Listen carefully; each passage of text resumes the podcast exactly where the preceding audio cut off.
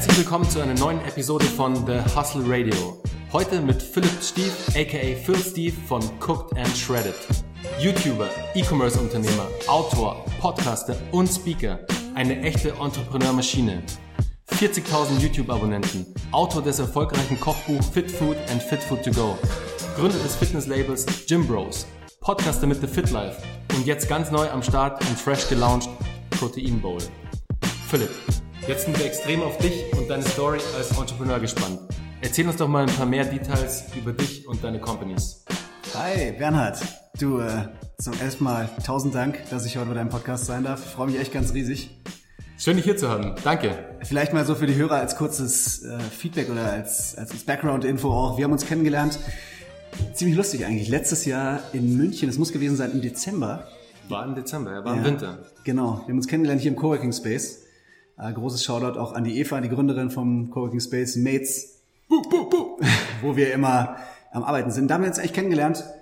Ähm, du hast mit einem Team an was gearbeitet, ich habe an meinen Sachen gearbeitet und ja. dann, dann sind wir darüber zusammengekommen. Ja, echt cool, wie ein das Leben dann so zusammenführt. Total. Es war auch echt ein ähm, lustiger Zufall. Ich weiß noch, wir, wir saßen uns gegenüber und ähm, du bist neu in den ähm, Coworking Space gekommen und haben uns einfach ausgetauscht, was du so machst, was ich so mache und fanden uns auch ähm, auf Anhieb sympathisch und waren dann immer im Austausch und heute sitzen wir hier. Ja. Freut mich. echt lustig. Ja. Sehr cool. Um, für die Hörer, ich bin Phil, bin 28 und bin mittlerweile seit ungefähr 13 Jahren in München. Davor eine lange Zeit in Hannover und ursprünglich geboren in Freiburg. Ich habe in München studiert, ich habe BWL studiert nach dem Abi. Äh, Gerade die Schule war auch so ähm, ziemlich meine Hängerphase ich würde gar nicht sagen Hängerphase, ich würde sagen eine Phase, in der ich wirklich nicht wusste, was ich machen will. Also eine Phase, wo du echt dreimal die Woche feiern warst, Filmriss etc. Ich war mir bei der Zeit immer schon sicher, dass vielleicht irgendwann so dieser Umschaltpunkt kommt, weil ich wusste halt wirklich nicht wann. Das hat mich ziemlich belastet. Gerade auch so nach der Schulzeit, weil mit einem schlechten Abi, ich meine, du kannst eigentlich nirgendwo studieren. Und dann war für mich so dieser große Umschaltpunkt die Uni. Ähm, ich war mit Sicherheit der Schlechteste im Jahrgang. Und ich habe echt gemerkt, ich wusste nicht, wie du lernst. Einfach, ich wusste wirklich nicht, wie ich ein Skript lerne. Und das musste ich da in ganz, ganz kurzer Zeit lernen, sonst wäre ich direkt aus dem Studiengang geflogen. Und das war für mich ein ganz großer um Umschaltpunkt. Seitdem eigentlich auch kein Alkohol mehr getrunken, weil es mir nicht schmeckt, weil ich gemerkt habe, dass es mich irgendwie im großen Maß zumindest äh, enorm daran hindert, was ich gern machen möchte. Und ja, in der Uni dann schon gemerkt, äh, über diverse Praktika, die ich gemacht habe, dass das eigentlich nicht das ist, was ich machen möchte. Also ich habe was gemacht in der Projektentwicklung im Immobilienbereich, Geschäftskunden, Privatkundenbereich, Wertpapier, äh, Handel in der Bank.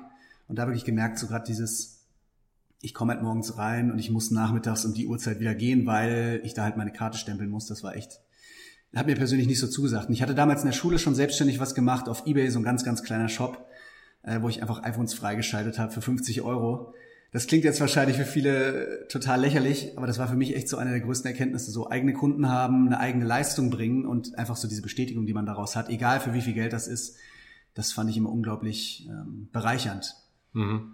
Also nicht das klassische 9 to 5. Du hast dir, wie du gerade erzählt hast, schon mehrere Branchen auch im Vorfeld ähm, angeguckt, mhm. ähm, hast da reingeschnuppert während des Studiums durch diverse Praktikas und hast dann aber für dich erkannt, hey, ähm, das ist nicht meins. Ich möchte eigentlich so nicht sein. Ich bin nicht der klassische Office-Worker, der morgens um neun ins Office kommt und seinen Tag durchhackt bis fünf Uhr nachmittags, ähm, eine schöne Mittagspause einlegt und dann nach Hause geht, sondern für dich war es wichtiger, hey, ich möchte was eigenes haben, mit eigenen Kunden, mit eigener Kommunikation zu den Kunden und einfach einen eigenen Brand zu haben, über den ich mich auch identifizieren kann.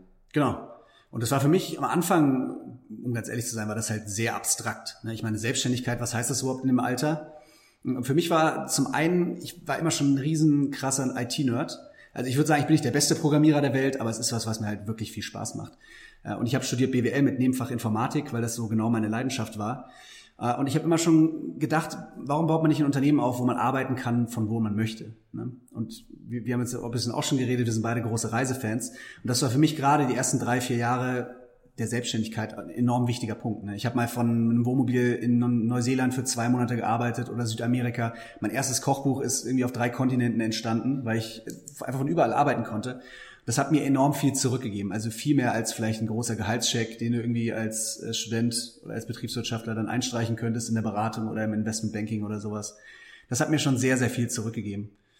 Mhm. Vor allem, vor allem, wenn ich ganz kurz einhaken darf, Phil, beeinflusst dich ja so eine Reise auch extrem in deinem Tun und Machen. Also mhm. du wirst ja ähm, auf den drei verschiedenen Kontinenten, wo du unterwegs warst, ähm, vieles aufgesogen haben, vieles auch erlebt haben, das vielleicht auch in dein erstes Kochbuch mit eingeflossen ist. Ob es jetzt verschiedene ähm, neuartige Rezepte sind, die du auch dort auf den Reisen ähm, das erste Mal kennengelernt hast, weil du das erste Mal dort ähm, das ähm, gegessen hast und ähm, dir jetzt geschmeckt und dachtest, hey, das kann ich jetzt ein bisschen umbauen, umformen und mache ein neues Rezept draus. Hast du da einfach auch Inspiration geholt? Absolut, ja. Das ist, glaube ich, generell so ein Thema ähm, als Unternehmer, was enorm wichtig ist. Als ich zum ersten Mal, das erste Buch, was mich, glaube ich, sehr beeinflusst hat, war damals das Günther Faltin. Mhm. Ähm, jetzt fällt mir der Titel gerade nicht ein, vom Traum, vom Leben ein Entrepreneur zu sein oder sowas. Auf jeden Fall sein, sein erstes Buch, also ein unglaublich inspirierender Mensch, ja, von der, von der ähm, FU Berlin, ein BWL-Professor, der einfach seinen Studenten zeigen wollte, es ist halt nicht nur das, was an der Tafel steht, sondern es, mhm. ich kann wirklich ein Unternehmen aufbauen. Der hat heute, heutzutage ist er der größte Darjeeling-Importeur der Welt. Wahnsinn. Das muss man sich mal vorstellen. Irre. Wahnsinn. Ein unglaublich inspirierender Mensch. Schildert auch in seinem Buch Kopfschlägt Kapital. Das, ich meine es gerade. Das Kopfschlägt Kapital, okay. genau. Und danach, nachdem ich das Buch gelesen hatte, das war, ich schätze mal vielleicht damals schon Schule, Anfang Uni-Zeit, da war das erste Mal, wo ich so durch die Welt gegangen bin und habe mir so gedacht, boah, wir leben echt in einer unglaublich interessanten Zeit. Ne? Mhm. Und jetzt auch genau zurückzukommen, was du gesagt hast von den Reisen seitdem gehe ich echt nicht mehr aus dem Haus und denke mir einfach so, boah, ist das ein schönes Haus oder ist das ein cooles Geschäft oder wie sind die Produkte hier sortiert, sondern du gehst echt aus dem Haus und denkst dir so, irre, was deine Person auf die Beine gestellt hat oder irre, was man da für eine bessere Lösung anbieten könnte. Ne? Mhm. Ne? Und genauso ist es auch mit Reisen oder mit irgendwelchen anderen Kulturen. Das ist so viel, was du aufsaugen kannst. Und das ist ja auch im Endeffekt das Kreative als Selbstständige. Du kannst dann wirklich daraus was Neues machen. Ne? Mhm. Das ist ganz, ganz wichtig. Einfach mit offenen Augen durchs Leben gehen, sich genau. inspirieren lassen und auch mal Ideen, wenn sie schon bestehen, neu denken, umformen, ja. einfach was ja. Neues daraus zu entwickeln. Ganz wichtig. Und für mich war dann einfach so, nach drei Semestern Uni habe ich mir gedacht, so, boah, ich war extrem gut in der Uni, aber ich habe mir gedacht, ich will hier eigentlich nicht sechs Semester machen, das war damals mein Bachelor. Dann habe ich so gedacht, okay, Philipp, du kannst es auch in fünf Semestern schaffen, ähm, was natürlich sehr äh, anspruchsvoll war mit einem 3-1er-Abi. Aber es hat dann auch echt geklappt das Ding nach fünf Semestern durchzuziehen, ich glaube als einziger von 700 Leuten. Und ich hatte mir schon für den, für den einen Tag nach der Klausur hatte ich mir einen Flug gebucht nach San Francisco. Das war immer schon mein Riesentraum und da einfach mal drei Monate leben. Weil wenn man in diesen Tech-Startups und sowas interessiert ist, Silicon Valley ist was, das kannst du, das kannst du nicht beschreiben. Ja, das ist so ansteckend, der Unternehmergeist, den du da findest. Du kommst zurück und denkst so, es gibt eigentlich nichts außer Unternehmertum. Ja. Ne? Also das ist, das ist unglaublich, wie die Leute von ihren Ideen erzählen, das ist ganz toll. Und so war das dann im Endeffekt mein Start in die Selbstständigkeit, wieder mhm. nach Deutschland zurückzukommen. Mhm. Der Vibe schwingt dir durch die komplette City oder egal wo du bist, ob du in einem Café sitzt oder ob du in einem Laden einkaufen gehst, du bist ja dauernd eigentlich nur inspiriert. Ja, du, du genau, es ist auch was ganz anderes, wie die Leute ihre Ideen kommunizieren. Ne? Selbst wenn es eine sehr primitive Idee ist, die Idee ist natürlich immer relativ. Ne? Du bist der einzige Mensch, der das im Kopf hat, ob das Ganze funktionieren kann oder nicht. Aber die Leute sind so überzeugend und so enthusiastisch und denken so wenig daran, was könnte eigentlich nicht funktionieren und mhm. was habe ich jetzt eigentlich für andere Möglichkeiten, also Opportunitätskosten, ich könnte jetzt einen anderen Job machen. Die sind so davon überzeugt, dass das irgendwie die Welt verändern wird, mhm. dass es halt in diesem Kollektiv, wenn du ganz viele Leute auf einem Raum hast, eben enorm ansteckend ist. Und das, das, das bei mir mit Sicherheit, wenn ich so zurückdenke an die letzten 15 Jahre, einen ganz, ganz großen Teil von dem, was ich jetzt auch aktuell mache, ganz stark beeinflusst. Apropos aktuell machen. Phil, du bist ja bei YouTube, hast du auch 40.000 Abonnenten, was eine wahnsinnige Zahl ist. Also hast eine extreme Reichweite dir aufgebaut in deiner Nische, in der du unterwegs bist. Erzähl uns doch mal ein bisschen was über dein Projekt, über deinen Channel Cooked and Shredded auf YouTube. Ja, YouTube ist immer so ein Game, ähm, das kann entweder sehr linear funktionieren oder es funktioniert sehr exponentiell. Ja, das war auch, für, wenn viele von euch vielleicht diesen Black Swan gelesen haben vom Taleb. Da Geiles Buch. Es ist wirklich, manchmal lassen sich Sachen einfach nicht erklären, sondern die funktionieren unglaublich gut. Und genauso war das auch ein bisschen meine Annahme bei YouTube. Ja. Ähm, du kannst ein Video einmal produzieren und es sieht eine Person oder du kannst ein Video einmal produzieren und es sehen halt zwei Millionen Leute. Ja. Und zum Beispiel um von mir von 0 bis 30.000 Abonnenten zu kommen, hat exakt drei Jahre gedauert. Und dann von 30 auf 40k hat zwei Monate gedauert. Das sind so Sachen, die lassen sich einfach irgendwo auch nicht erklären. Das ist einfach eine Reichweite-Sache, das ist eine Sache, wie viel Content du produziert hast. Aber der Kanal ist eigentlich daraus entstanden, dass ich wirklich ein Problem gesehen habe. Und das war für mich damals, ich bin immer noch ein enormer Fitness-Freak, ähm, gehe sehr gerne trainieren, weil das einfach für mich enorm wichtig ist fürs, fürs, für die Struktur im Leben. Und ich habe immer große amerikanische Kanäle, auch Kochkanäle geguckt und die haben mich nicht so ganz überzeugt. Ne? Und er, zum einen gab es die nicht auf Deutsch und ich glaube, der deutsche Markt ist trotzdem auch sehr dankbar dafür, dass es jetzt Food-Content gibt im Fitnessbereich. Und zum anderen fand ich zumindest so von der Ästhetik her, man konnte das höherwertig produzieren. Das war auf jeden Fall ein Bedarf da. Das heißt, ich habe die Videos zum ersten Mal einfach für mich produziert. Ne? Und dann gemerkt, alles klar, es gibt da wirklich Leute, die daran enorm Spaß haben. Ja? In dem Feedback von den Leuten, manche Leute haben enorm viel Gewicht verloren, nachdem sie die Videos über Monate geguckt haben, weil sie einfach mal wussten, okay, was kann ich denn leckeres kochen, ohne mich jetzt in irgendwelche Supplements reinzustecken oder nur Hähnchen und Reis zu essen. Und das war halt enorm, enorm mhm. motivierend. Hast für dich also eine Nische auf YouTube YouTube entdeckt, um auch Positives geben zu können. Also, dass du wirklich mit deinem Content, den du da ja tagtäglich produzierst, was wahnsinnig harte Arbeit ist, ich, da werden wir später nochmal drauf eingehen, was es eigentlich bedeutet, ein YouTuber zu sein und den Content zu produzieren. Aber du konntest mit dem Content das Leben anderer Menschen positiv beeinflussen, was ja ein wahnsinnig geiles Gefühl ist, das man auch wieder zurückbekommt. Eben durch die Comments in der Comment-Section, dass deine User, deine Zuschauer sagen, hey Phil, danke für das geile Rezept, danke für dein Kochbuch. Es hat mir wirklich geholfen, äh, mein Gewicht zu reduzieren. Ja, absolut. Also du, du, du fängst auch bestimmt äh, vielleicht mal als selbstständiger Unternehmer als erstes auch an, weil du irgendwie die Monatsmiete zahlen musst. Ne?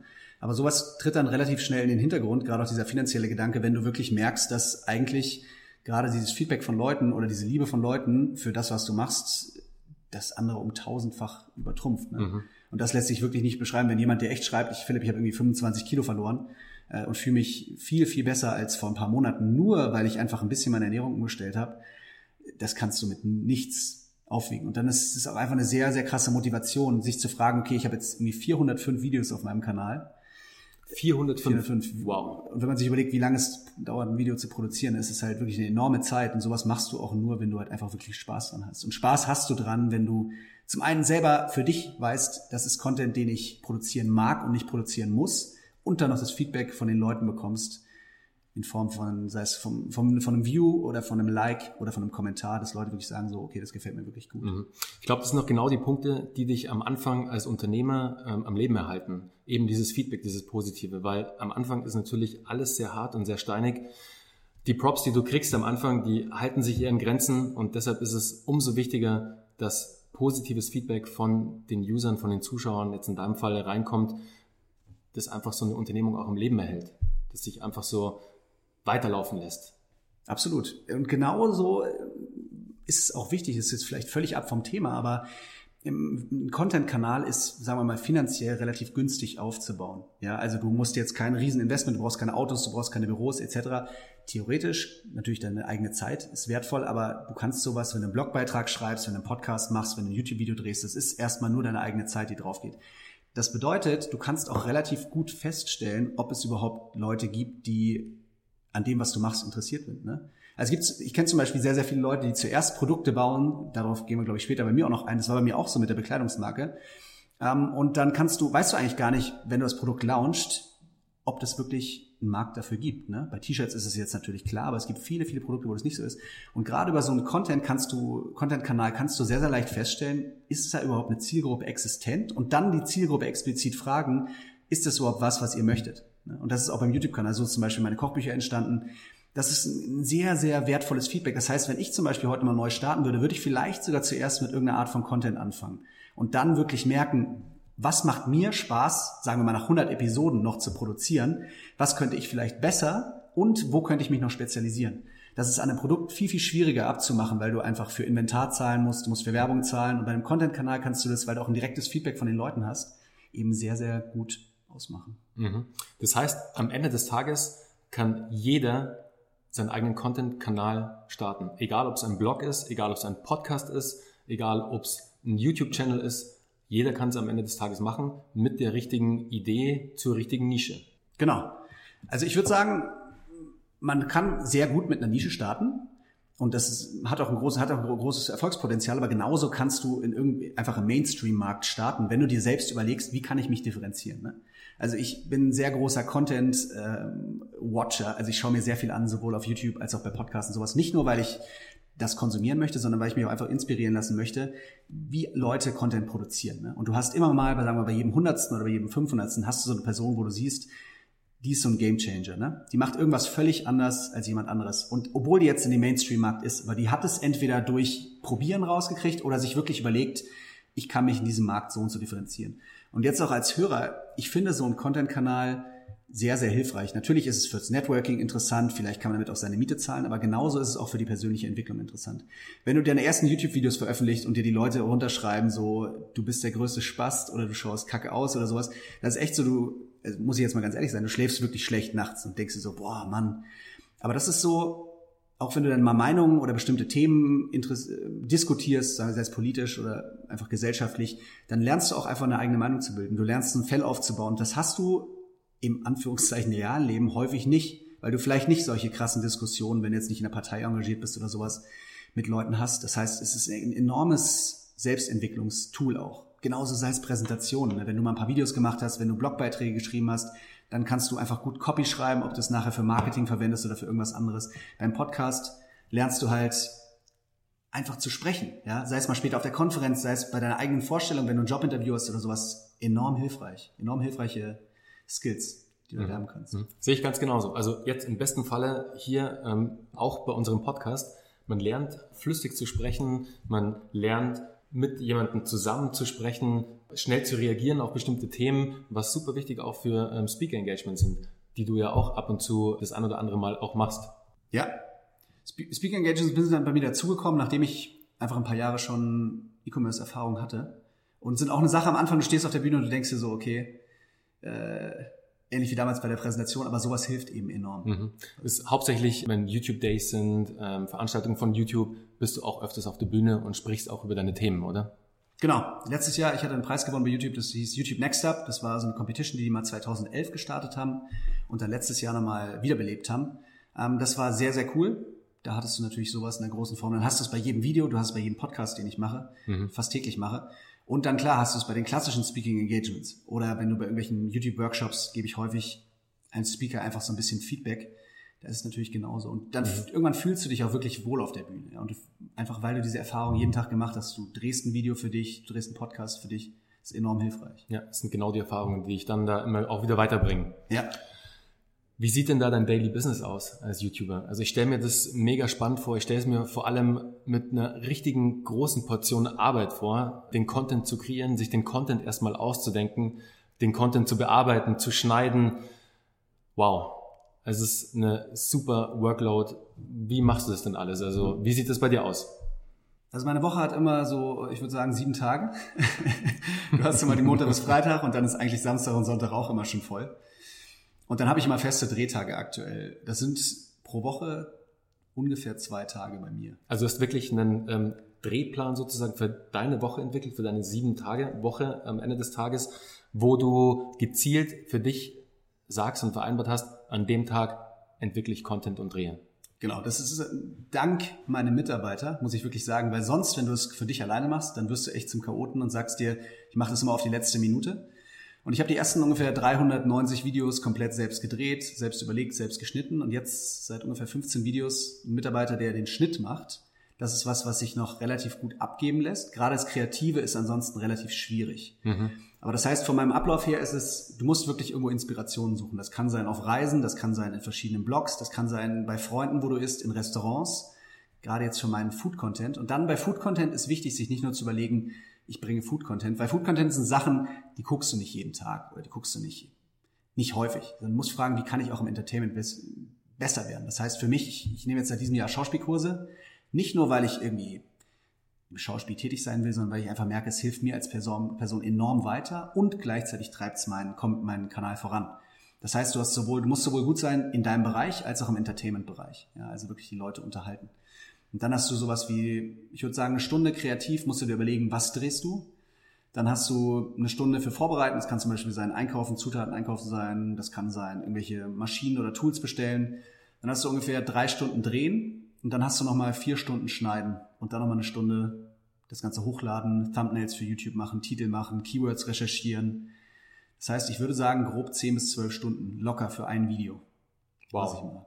Bei 405 Videos kannst du dann grob hochrechnen. Kann man grob hochrechnen, ja. Das ist schon eine enorme Zeit, die da in deinen YouTube-Channel reingeflossen ist. Wahnsinn. Nächste Frage. Phil. Nach der ganzen Arbeit, und wir haben es jetzt gerade gehört, es ist verdammt viel Arbeit und verdammt viel Zeit, die reinfließt. Man will ja auch Geld damit verdienen. Mit dieser ganzen geleisteten Zeit, die man investiert hat.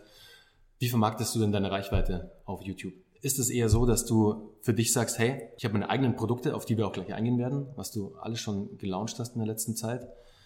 Oder sind es eher ähm, Sponsored Deals mit ähm, Companies, die du mit einfließen lässt in deine Videos, in deinen Content? Erzähl uns doch mal was drüber. Der YouTube-Kanal war eigentlich das zweite, was ich gestartet hatte. Vor dem YouTube-Kanal war ich schon in der Fitnessbranche unterwegs mit meiner Bekleidungsmarke Gym Bros. Und der YouTube-Kanal ist ungefähr ein Jahr später entstanden wie gesagt, eigentlich aus meinem Problem, aber es hat ja natürlich gezeigt, dass auch einfach die, die, dass ich die Bekleidung auch recht gut über den Kanal verkaufen kann. Na, vielleicht nicht so gut wie ein Kanal, der wirklich nur Trainingsvideos macht und du die Kleidung auf irgendwelchen hochauflösenden Aufnahmen siehst, aber du hattest zumindest schon eine Überschneidung zwischen den Zielgruppen. Leute, die Fitnessrezepte sehen wollen und Leute, die Fitnessbekleidung kaufen. Das heißt, für mich war wirklich schon im Vergleich zu vielen anderen YouTubern von Tag eins mein eigenes Produkt das, was ich verkaufe. Mhm. Also war es, äh, kurz, kurz mal einhaken, war es für dich ähm, dann auch so, dass du gemerkt hast, als du dein E-Commerce-Brand ähm, Gym Bros gelauncht hast, gesehen hast, hey, warte mal, Custom Acquisition ist gar nicht so leicht. Ähm, wie bekomme ich denn jetzt Traffic auf meinen Shop? Ich kann natürlich viel Geld ins Marketing investieren oder ich fange an, Content zu produzieren und nutze diesen Content und diese Reichweite dann, um meine eigenen Produkte zu promoten. Ja, also ich würde sagen, für jeden, der sich in der Branche auch auskennt, jetzt im Fitness-Clothing-Bereich, gibt es ja einige große Firmen äh, aus England, gibt auch einige aus Deutschland, die enorm gewachsen sind in den letzten Jahren. Nicht, weil sie die klassischen Facebook-Google-Anzeigen gemacht haben, sondern weil sie eine Custom Acquisition-Strategie gefunden haben im Sinne des, des Influencer-Marketing beziehungsweise YouTube, wo sie Kunden viel, viel günstiger kaufen konnten als sonst. Also genauso war es bei uns auch. Ähm, wir haben auch viel Influencer-Marketing gemacht und genauso über meinen eigenen Kanal, hast du halt einfach gemerkt, dass du Leute akquirieren kannst. Ne? Und mhm. sonst muss man sich halt für jeden, der mal ein T-Shirt-Business starten möchte, also ich würde sagen, wenn wir beide jetzt hier von Customer Acquisition Cost reden, das bedeutet, wie viel Geld muss ich aufwenden, also wie viel Werbeanzeigen muss ich schalten, um einen neuen Kunden in meinem Shop dazu zu bringen, dass er auf Kaufen drückt. Mhm. Und dann ist natürlich noch die Frage, für wie viel kauft er? Ja, und, und kauft er überhaupt? Kauft er überhaupt, genau. Und ich würde sagen, bei einem T-Shirt bist du easy zwischen 7 und 15 Euro. Locker. Also eher zwischen 10 und 15 Euro. Das muss man sich wirklich überlegen. Also wenn ihr euch mal überlegt, ihr wollt ein T-Shirt-Business starten und ihr verkauft ein T-Shirt für, sagen wir mal, 24,95, dann seid ihr ohne Steuern bei 21 Euro. Dann kostet euch das T-Shirt wahrscheinlich 8 bis 10 Euro und dann kommt nochmal der Customer Acquisition drauf. Dann merkt ihr schon, das teuerste an dem T-Shirt ist eigentlich nicht das T-Shirt, sondern die Kosten, den Kunden zu bekommen. Und die Frage ist dann, wie kann ich das profitabel machen, indem ich dem vielleicht mehrere T-Shirts verkaufe. Ne? Das sind so Sachen, die man sich selbst fragen muss. Und als Unternehmer fragen muss natürlich, wie kann ich Kunden günstig gewinnen? Und da war die YouTube-Strategie anscheinend ähm, genau passend und genau richtig. Ja, das war mit Sicherheit, das war gerade im Jahr 2014 noch relativ äh, in den Kinderschuhen, würde ich sagen, gerade auch mit Eigenmarken von YouTubern. Das hat recht gut darüber funktioniert. Mhm. Wie würdest du für dich den, den Stellenwert jetzt generell sehen? Ähm, eigene Produkte versus sponsored Posts, sponsored Content für andere Companies. Also wie ist da deine Verteilung so? Wie oft machst du sowas? Bevorzugst du mehr deine eigenen Produkte, die du promotest? Da sind wir neben Gym Bros, hast du ja noch ein paar andere Companies am Start, von denen du uns gleich erzählen wirst. Wie oft kommt es vor, dass dich auch ein Brand anfragt, hey ähm, Phil, wir würden gerne in deinem Content ähm, unseren Brand platzieren? Man muss dir mal vorstellen, als gerade als große Firma, als wirklich große Firma, sagen wir jetzt mal irgendwie börsennotiert oder irgendwie Multimilliarden Umsatz, muss natürlich auch Mitarbeiter hinsetzen, die dann YouTuber wie mich zum Beispiel recherchieren und mit denen Deals aushandeln. Und dann muss dir klar werden, die kosten die Mitarbeiter natürlich auch Geld. Und die Mitarbeiter haben keine Lust, zu viel zu suchen. Das heißt, die werden sich einfach die Großen schnappen. Und groß bedeutet vielleicht ab 100k, 500.000 Abonnenten oder sowas. Mhm. Das heißt, was dir wahrscheinlich als kleiner YouTuber am Ende des Tages übrig bleibt, sind halt meistens irgendwelche Affiliate-Deals, sagen wir jetzt mal, wir sprechen einfach mal von 5K, 10K, 15K Abos oder Deals mit kleinen Firmen, die ja wirklich auf den Umsatz gucken müssen, wie ich es auch damals war. Und das heißt, da ist es natürlich dann meistens nicht wirklich sinnvoll, einen Deal mit den Leuten zu machen, wenn du nicht hundertprozentig von abhängst. Und deswegen war es für mich die ersten Jahre immer sinnvoller, eigene Produkte über den Kanal zu verkaufen. Also wenn du wirklich Branchenführer bist, wenn du enorm viele Abos hast, dann kannst du richtig gute Deals kriegen. Und auch sonst, ich würde sagen, zwischen ab 10, 20k Abos kannst du auch Geld für deine Deals kriegen, aber sonst ist es immer profitabler, seine eigenen Produkte zu vermarkten. Wenn man natürlich einen guten Product Market Fit hat, muss man mhm. ganz klar sagen. Ja. Was auch, was ich direkt ansprechen kann, weil ich den Unterschied gesehen habe zwischen Fitnessbekleidung auf meinem Kanal und Kochbuch. Also das zweite Produkt, was ich gelauncht habe, einfach auf Kundennachfrage auch, war ein Fitnesskochbuch mit Nährwertangaben, High Protein, sowohl gebunden als auch als E-Book. Und ich habe gesehen, dass die Conversion mit Sicherheit fünf bis zehnmal so hoch war, wie sie davor bei der Bekleidung war. Also wenn man hier vom Product Market Fit spricht, ist es auch wirklich wichtig, nicht nur ein Produkt zu haben, irgendeins für die Zielgruppe, sondern wirklich eins zu haben, was auch wie die Faust aufs Auge zu der Zielgruppe passt. Und das ist manchmal gar nicht so einfach. Man denkt sich, Fitnessbekleidung auf einem Fitness-Channel passt, aber es geht eben noch besser, sich zu überlegen, wie passt das vielleicht noch mhm. besser zur Zielgruppe. Mhm. Tolles Learning. Ja, das war für mich echt äh, einfach klassisch zahlenbasiert. Ne? Einfach mhm. zu sehen, so okay, ähm, so ist es. Du meintest gerade, große Firmen auf kleine YouTuber eher schwierig, also werden sich eher die großen, ähm, reichweitenstarken Kanäle raussuchen. Macht es in deinen Augen Sinn, als kleiner YouTuber aktiv auf andere Brands, auf andere Companies zuzugehen, um sie als äh, Werbepartner zu gewinnen? Also wirklich Business Development, Sales zu betreiben für den eigenen Channel, für den eigenen Content?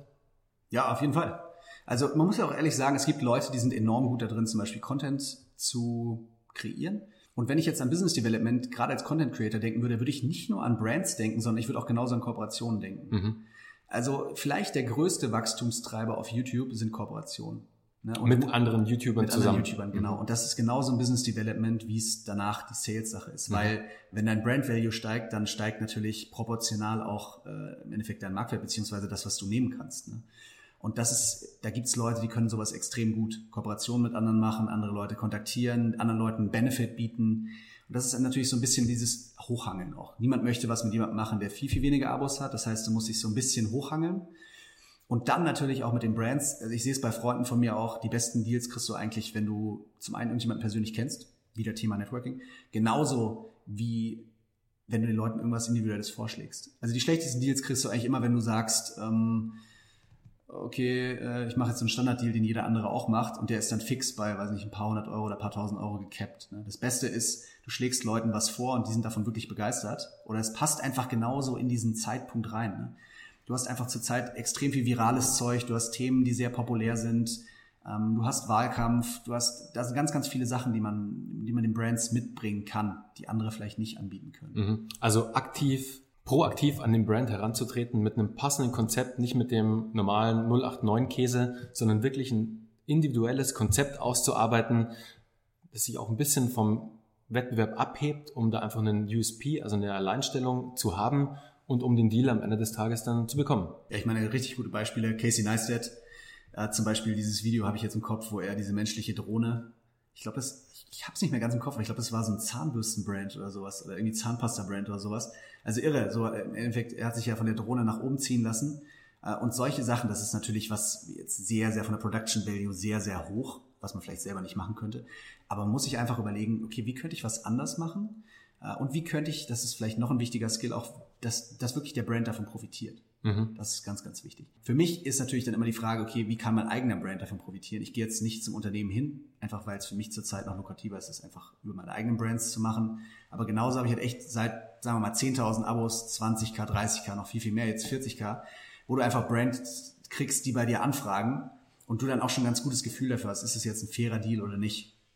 Neben deinem Fitness-Kochbüchern und Gym Bros, der Bekleidungsmarke ähm, und deinem YouTube-Channel hast du jetzt ja auch ganz neu und ganz fresh ein neues Venture gelauncht, oder? Erzähl uns doch da mal ein bisschen was drüber. Ja, es geht um die Protein Ball. Protein Ball ist aus mehreren Faktoren entstanden. Äh, zum einen war es für mich jetzt als YouTuber oder beziehungsweise auch als Geschäftsmann so eine Realisation, gerade beim Kochbuch ist das Thema Customer Lifetime Value. Customer Lifetime Value für alle, die beim E-Commerce tätig werden wollen, bedeutet einfach, wie viel ist ein Kunde nach einer bestimmten Lebenszeit wert? Also man kann da irgendwelche Werte setzen, sagen wir zum Beispiel mal nach zwei oder fünf Jahren. Für wie viel Geld hat er bei dir eingekauft? Und das Problem bei den Kochbüchern war halt immer, wenn du ein Kochbuch hast für 29,95 Euro, dann ist halt dein Customer Lifetime Value 29,95 Euro. Selbst wenn Leute dein Kochbuch richtig feiern, dann kannst du ihnen nichts anderes geben, das sie noch kaufen können. Und das ist natürlich für dich ein Problem, weil damit hast du halt ein sehr lineares Wachstum. Das wird immer so wachsen wie deine Abonnentenzahl. Und selbst wenn Leute deinen Content richtig feiern, können sie dich nicht anders unterstützen. Und YouTube-Einnahmen sind lächerlich. Ja, also bei meinem Kanal bei 40.000 Abos mache ich vielleicht im Monat 300 Euro YouTube-Einnahmen oder sowas. Davon kannst du äh, nicht mal den Mitarbeiter bezahlen, der die Videos schneidet. Und da musst du dir halt wirklich überlegen, wie kannst du den Leuten was bieten, wie sie dich auch unterstützen können. Ja, aber wenn den Leuten nichts bietest, dann können sie es auch wirklich nicht. Und da war wirklich die Idee, dass man ein Produkt macht, was Leute auch häufiger konsumieren können. Und ich hatte letztes Jahr schon über den YouTube-Kanal einen IT-Unternehmer aus München kennengelernt, den Janosch, ähm, einen guten Freund und Geschäftspartner. Und wir haben mal schon gesagt, wir wollen was zusammen machen. Und er hatte mir was von der Geschäftsidee erzählt hier in München. Da habe ich gedacht, hm, okay, finde ich jetzt nicht so gut, weil ich mir die nicht fürs E-Commerce vorstellen kann. Lass uns doch mal gucken, wie wir die umbauen können, dass man das Leuten zuschicken kann, ohne dass man das irgendwie mit Trockeneis kühlen muss und sowas. Und dann sind wir auf die Protein Boy gekommen. Das ist eine Art Convenience Food, also was du innerhalb von wenigen Sekunden selber machen kannst und dann eben ein gesundes Meal hast, was so ein bisschen die Zubereitung von Müsli hat, von der Einfachheit her und gleichzeitig eben alles, was ein vollwertiges Meal hat, außer eben den heftigen Preis, den du normalerweise in München Mittagessen 10, 12 Euro oder sowas zahlst. Und du hast alles drin, ähm, alle Nutrients und alles, was du irgendwie brauchst für deinen Körper. Und ich glaube, das wird ein super interessantes Produkt. Wir haben das jetzt gelauncht im Juni, hatten direkt schon am ersten Tag unsere gesamten Einheiten, die wir vorproduziert hatten, verkauft. Super. Und werden es jetzt nochmal als Crowdfunding-Kampagne launchen im nächsten Monat mit mehreren Geschmacksrichtungen, einfach durch das Kapital, was wir natürlich hoffentlich aufnehmen können. Und gerade im Lebensmittelbereich hast du zum einen extreme Verordnungen, was die Produktion angeht, wenn du das mit einem T-Shirt zum Beispiel vergleichst oder mit einem Kochbuch. Und gleichzeitig hast du eben enorme Investitionen am Anfang, wo Leute dir sagen, pass mal auf, du musst irgendwie 250.000 Einheiten produzieren. Du gehst hin und sagst, wie soll ich das finanzieren? Also das sind ganz, ganz andere Maßstäbe, die du hast, wo du auch sicher gehen musst als Unternehmer, der selbst finanziert ist, dass du das Ganze irgendwie wieder verkaufen kannst. Ja. Hier war aber auch wieder extrem von Vorteil, dass du deinen YouTube-Channel Cooked and Shredded hattest, wo du das Produkt am Ende des Tages testen konntest. Du konntest deine Reichweite nutzen, das Produkt einstreuen über Content. Da hast du auch ein Video produziert dazu und den Content eingestreut und hast dann gesehen, okay, der Zielgruppenfit ist da, das Produkt wird angenommen. Ich glaube, wir sind hier auf dem richtigen Weg. Genauso, genauso war es, ja. Also wir haben uns als erstes überlegt, machen wir jetzt wirklich zuerst die Crowdfunding-Kampagne, drehen wir irgendwie jetzt noch monatelang aufwendige Videos, machen Animationen, irgendwelche GIFs und, und, und, und Sales-Texte, Pressemitteilungen oder sollten wir es nicht einfach mal innerhalb von zwei Wochen launchen auf dem Kanal und einfach mal gucken, wie sind die Vorbestellungen? Das ist immer sehr ein großer Vorteil bei so Kanälen, wo Leute dich kennen, weil die wissen, du wirst halt delivern. Ne? Das heißt, du kannst auch zu denen sagen, pass auf, äh, wir verschicken das in zwei Wochen, du kannst jetzt vorbestellen. Das ist immer so eine Vertrauenssache auch. Und dann war uns ganz wichtig eben das Feedback. Wir haben einen enorm umfangreichen Fragebogen danach gemacht, wo wir Leute genau gefragt haben, wie hat's dir geschmeckt, was war Kacke, was kann man besser machen, welchen Packungsgrößen würdest du kaufen. Da gab es eben bei uns auch enorm hilfreiche Erkenntnisse, wie zum Beispiel, dass Leute viel, viel größere Verpackungsgrößen im Sinne von einfach 10er oder 20er Packs kaufen würden, als wir gedacht hätten. Wir hätten gedacht, die meisten Leute kaufen vielleicht 2er oder 5er Packs. Das sind natürlich Sachen, die dir als Unternehmer dann enorm weiterhelfen, beziehungsweise die du sonst erst lernen würdest, wenn du halt 10.000 der falschen Geschmacksrichtungen produziert Absolut. hättest. Die Bedürfnisse eines Kunden sind immer sehr schwer vorherzusagen ist immer der größte Fehler, nur auf sich selbst zu schauen und nur sich selbst als idealen Kunden zu sehen, weil der bist du am Ende des Tages nicht.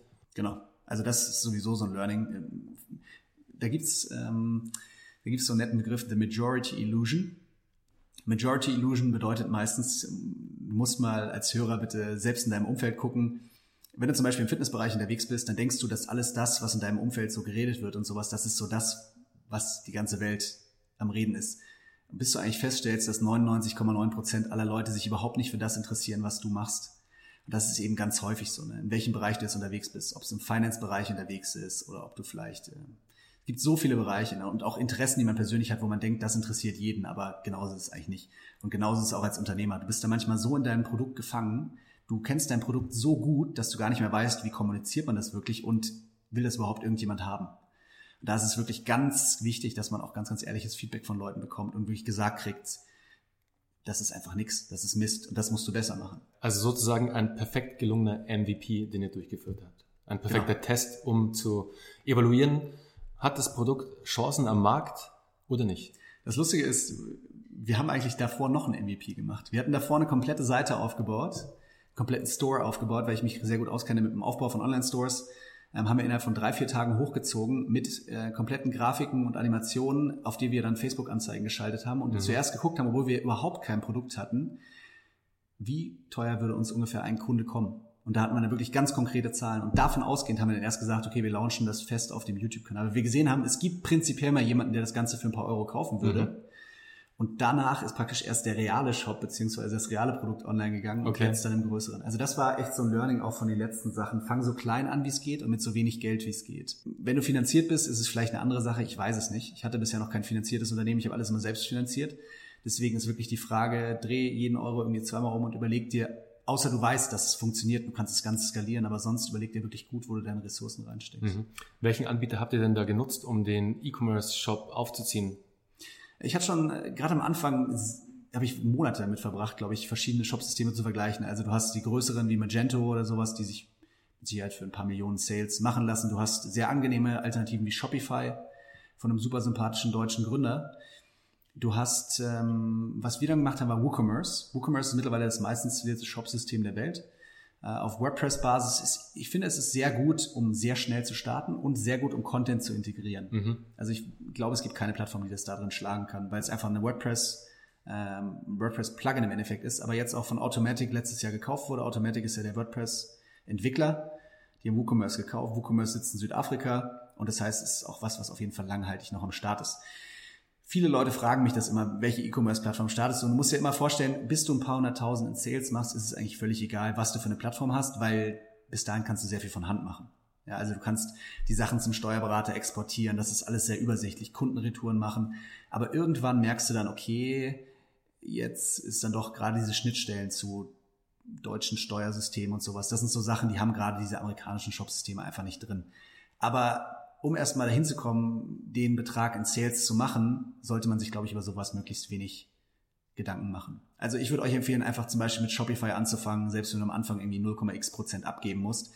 Du hast das Ding einfach in fünf Minuten gelauncht. Und alles andere, wenn du dann merkst, das, was du machst, verkauft sich, kannst du danach immer noch ändern. Ja, ist ein sehr guter Tipp. Also Shopify, keine Promotion hier. Shopify ist wirklich ähm, ein super easy Anbieter für E-Commerce. Ich glaube, das erste Package startet bei 20 Euro oder 24 Euro pro Monat, also echt überschaubar und ideal, um den ersten Test durchzuführen.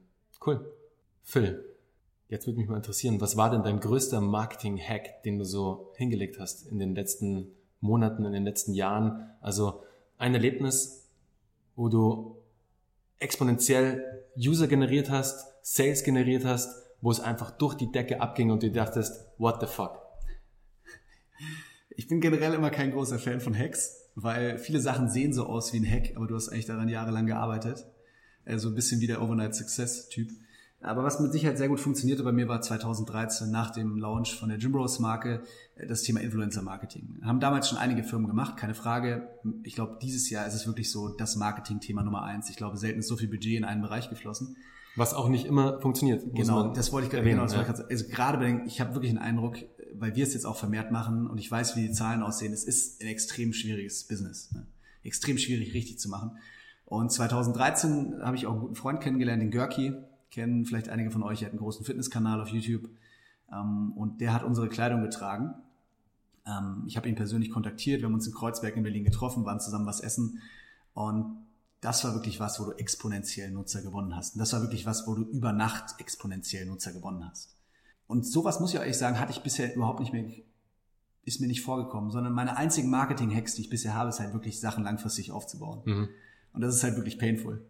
Und ich glaube, du musst dein Glück irgendwie pushen. Also du musst sowas haben wie zum Beispiel, dass mal Influencer-Marketing funktioniert, aber das kann nicht dein einziges Tool sein, zu sagen, ähm, ich, ich versuche irgendwas auf gut Glück. Sondern du musst wirklich enormes Wissen in dem Bereich aufbauen. Ich glaube, das kennst du jetzt auch echt gerade so als Growth Hack-Experte. Äh, und dieses Wissen musst du dann ganz, ganz konzentriert anbringen. Das kann jetzt zum Beispiel auf dem YouTube-Kanal sein, dass ich wirklich dass das ganze Jahr Videos produziere und ich habe bei 405 Videos kein einziges Placement von einer externen Firma und dann einfach einmal im Jahr sage, ja Leute, hier ist mein Kochbuch und dann halt enorm viele Leute das Kochbuch kaufen. Ja. Das ist sowas, könnte jemand anders nicht machen, aber das kommt nicht von heute auf morgen, sondern das ist wirklich was, mhm. was du über Jahre aufbaust. Und ich glaube, es ist deutlich nachhaltiger, sich zum einen selbst Wissen aufzubauen und auch als, als Firma Wissen und Mitarbeiter aufzubauen, die wissen, wie man sowas langfristig macht. Das ist, glaube ich, ganz, ganz wichtig. Und alles andere, was mal funktioniert, ist zwar irgendwie Glück und ist nett. Und da sollte man sich auch ernsthaft überlegen, ob man auf den Zug dann aufspringt, wie es zum Beispiel Influencer Marketing ab 2010, 11, 12 war. Ähm, und da alle Ressourcen hinterwirft oder ob das einfach nur was ist, was jetzt einfach mal funktioniert hat. Ja, ein wahnsinnig komplexes Thema. Also viele Companies denken ja, hey, ich habe jetzt hier einen Influencer auf Instagram, der hat eine Million Abonnenten, eine Million Follower wenn ich da mein Produkt einstreue, das verkauft sich wie geschnitten Brot.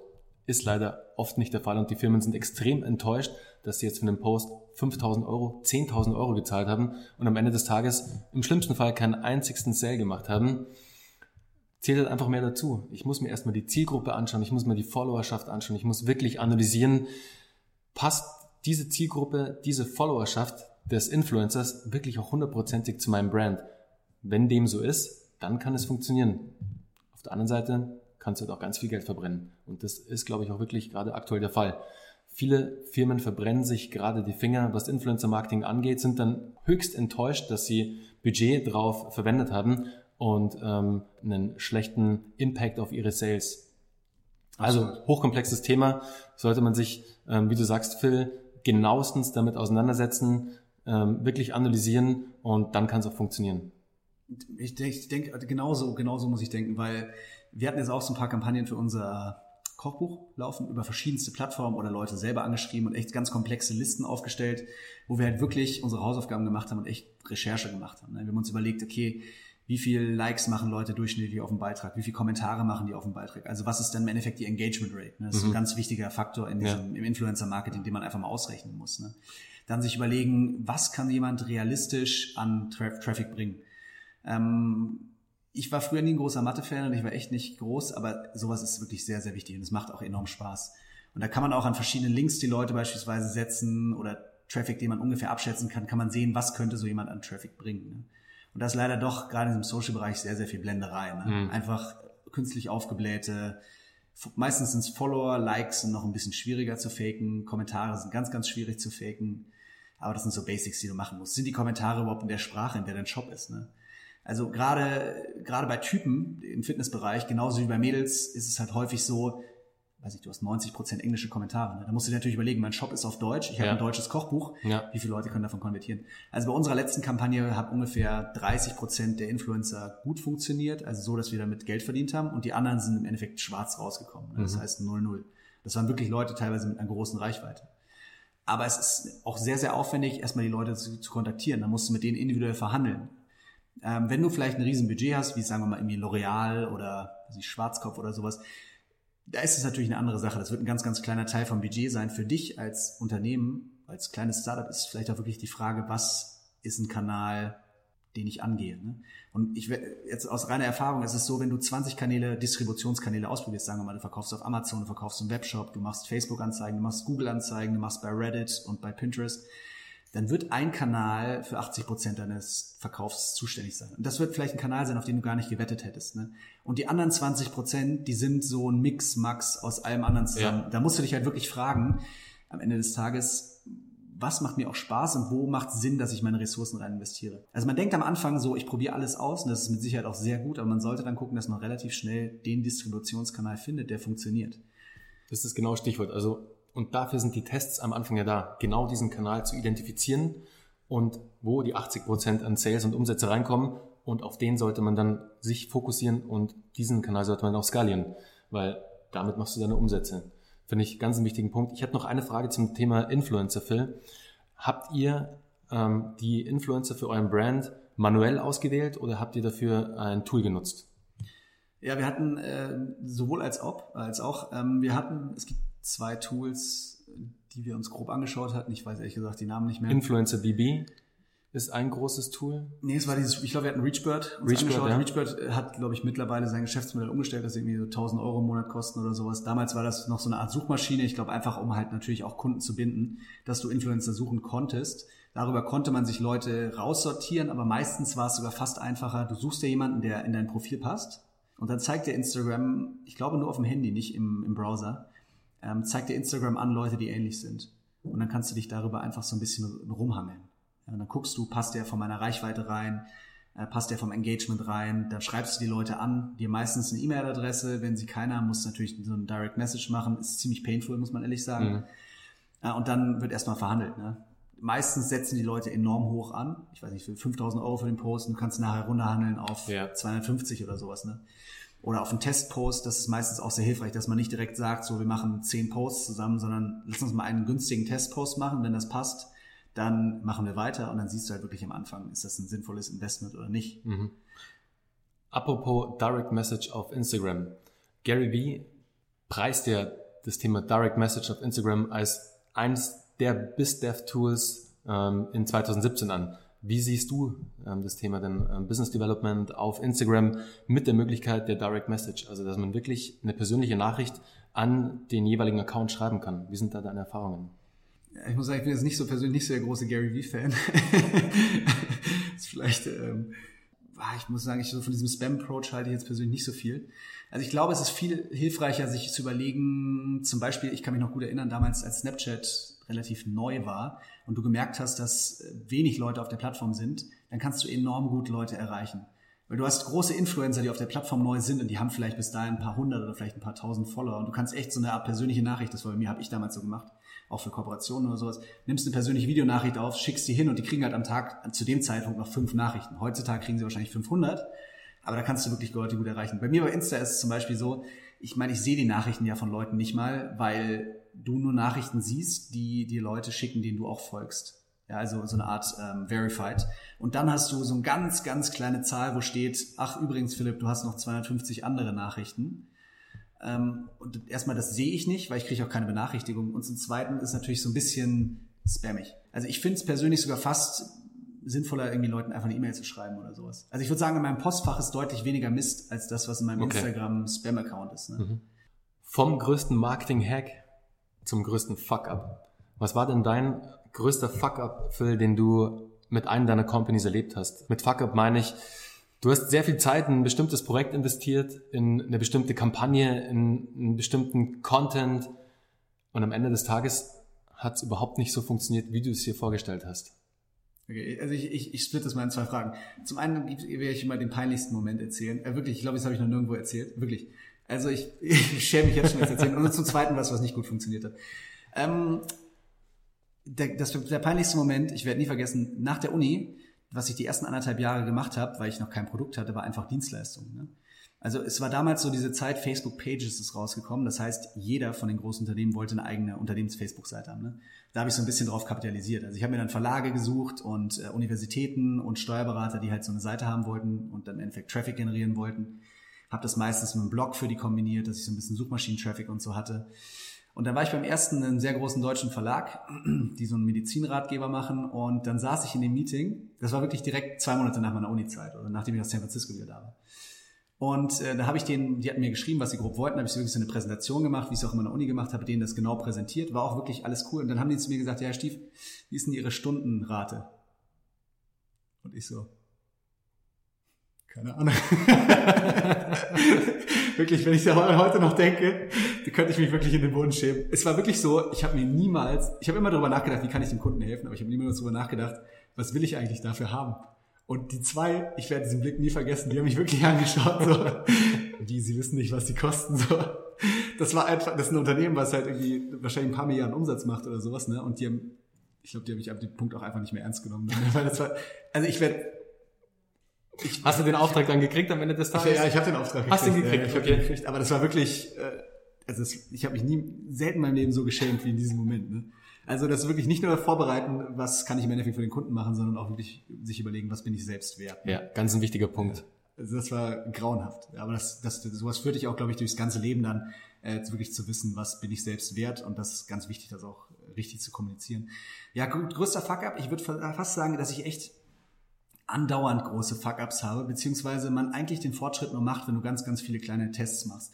Also gutes Beispiel, ich hatte zum Beispiel so ein 30.000 Abo-Special, super aufwendig gedreht auf den Seychellen, ja, äh, so Motivationsvideo und sowas. Ich glaube, es hat irgendwie ein Zehntel von den Views, was alle anderen Videos sonst haben. Ne? Du steckst da fünf Tage Drehzeit rein, weil du einfach denkst, das wird jeder klicken und dann stellst du fest, okay, ist gar nicht so. Und wenn ich jetzt mal zurückgucke, die letzten 400 Videos, da sind so viele Videos, wo du sagst, boah, das wird ein richtig krasses Video und dann stellst du fest, es interessiert keinen.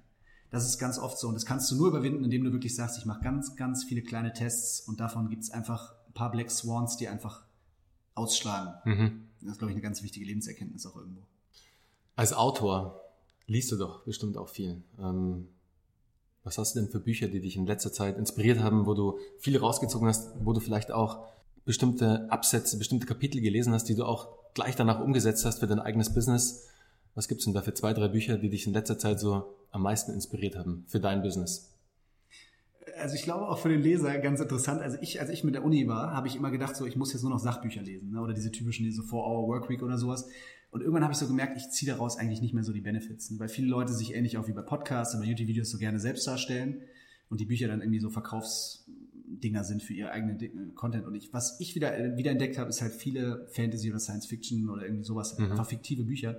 Das ist für mich gerade so als kreative Person, habe ich gemerkt, das ist was, was mir enorm hilft abzuschalten. Und das ist nicht nur so, dass du damit Zeit verschwendest, sondern es gibt ja auch ganz, ganz oft Inspirationen. Jetzt die letzten zwei Bücher, die ich gelesen habe, ähm, Ready Player One, vielleicht mal der eine oder andere von euch gehört, ein irres Buch, was über die Zukunft von äh, Virtual Reality und sowas geht, also eine Welt, die komplett verkommen ist und du verbringst die gesamte Zeit in der Virtual Reality Brille. Ne? Mhm. Wird jetzt ja auch verfilmt oder von Steven Spielberg ja, sogar. Ja. Und ich habe das schon vor ein paar Jahren zum ersten Mal gelesen, dann jetzt wieder.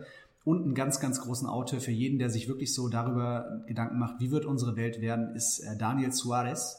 Das erste Buch, was er geschrieben hat, ist Demon. Und seitdem gibt es ein paar andere Influx. Und was jetzt rausgekommen ist gerade, ist ähm, Change Agent. Und es geht um das Thema CRISPR Gene Editing. Also ein Thema, was aktuell wirklich, ich würde sagen, wahrscheinlich so den nächsten Nobelpreis bekommt. Also irre, wie kann ich DNA ändern und nicht nur in äh, Zellen, sondern auch in lebenden Menschen. Ne? Ähm, und der bringt ganz, ganz viel. Also wie wird sich das Thema Cryptocurrency in, in 25 Jahren ändern? Wie wird sich das Thema Virtual Reality in 25 Jahren ändern? Ähm, das Thema Drohnen.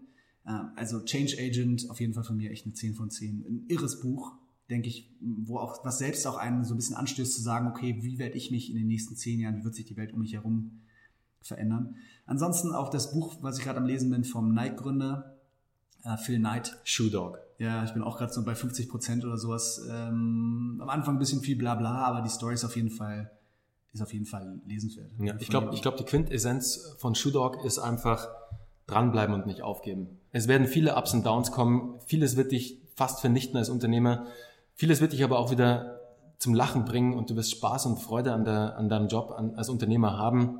Life is a Rollercoaster als Entrepreneur. Du hast einfach gute Tage, du hast schlechte Tage und da heißt es einfach wirklich, das Positive sich rauszuziehen aus dieser Zeit und mit den positiven Dingen positiv nach vorne zu blicken und sich nicht von den negativen beeinflussen zu lassen. Ganz genau.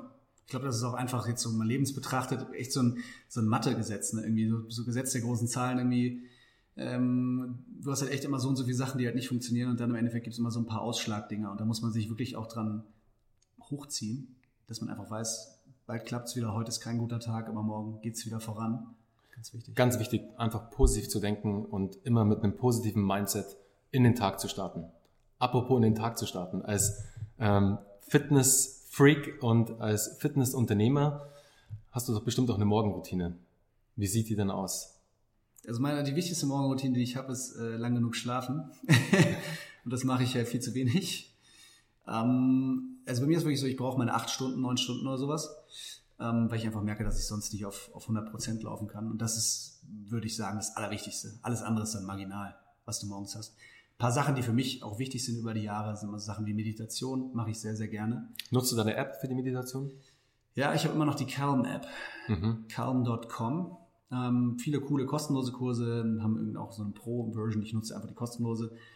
Ähm, ich, ich mache gerne so eine Guided Meditation. Ich bin jetzt nicht so der Typ, der sich nur irgendwie so dieses Blumengezwitscher und so anhören kann, sondern ich finde es, gerade auch wenn du so eine Frauenstimme hast, es gibt auch dieses andere Head äh, Space. Headspace. Kann ich gar nicht leiden, weil da dieser Typ äh, redet. Mhm. Und diesen Typ, ich weiß nicht warum, aber ich kann diesen Typ nicht im Ohr haben. Ja? Und wenn ich so eine, so eine, so eine, so eine richtig sympathische Frauenstimme, dann ist es so, da kann ich mich entspannen. Ja?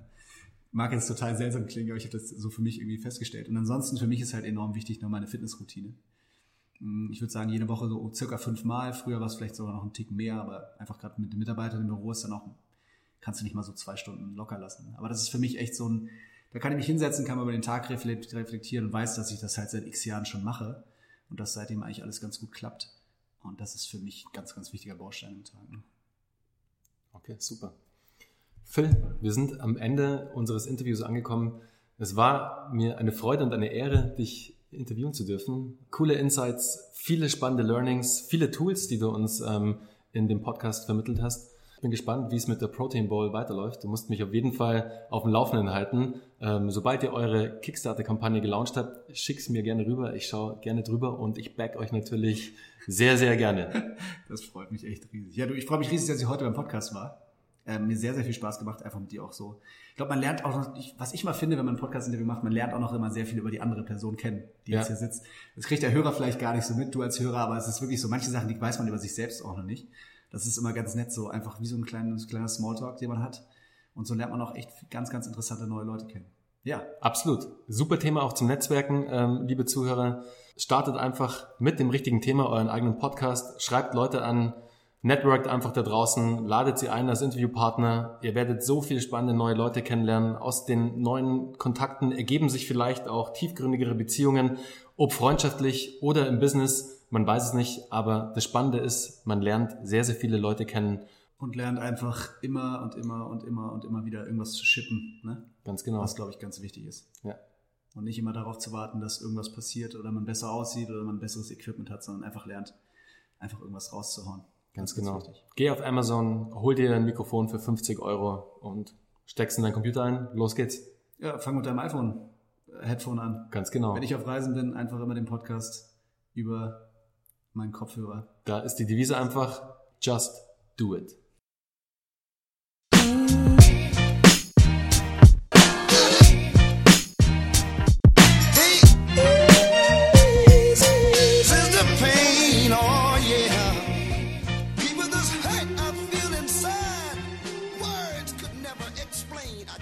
It would rain.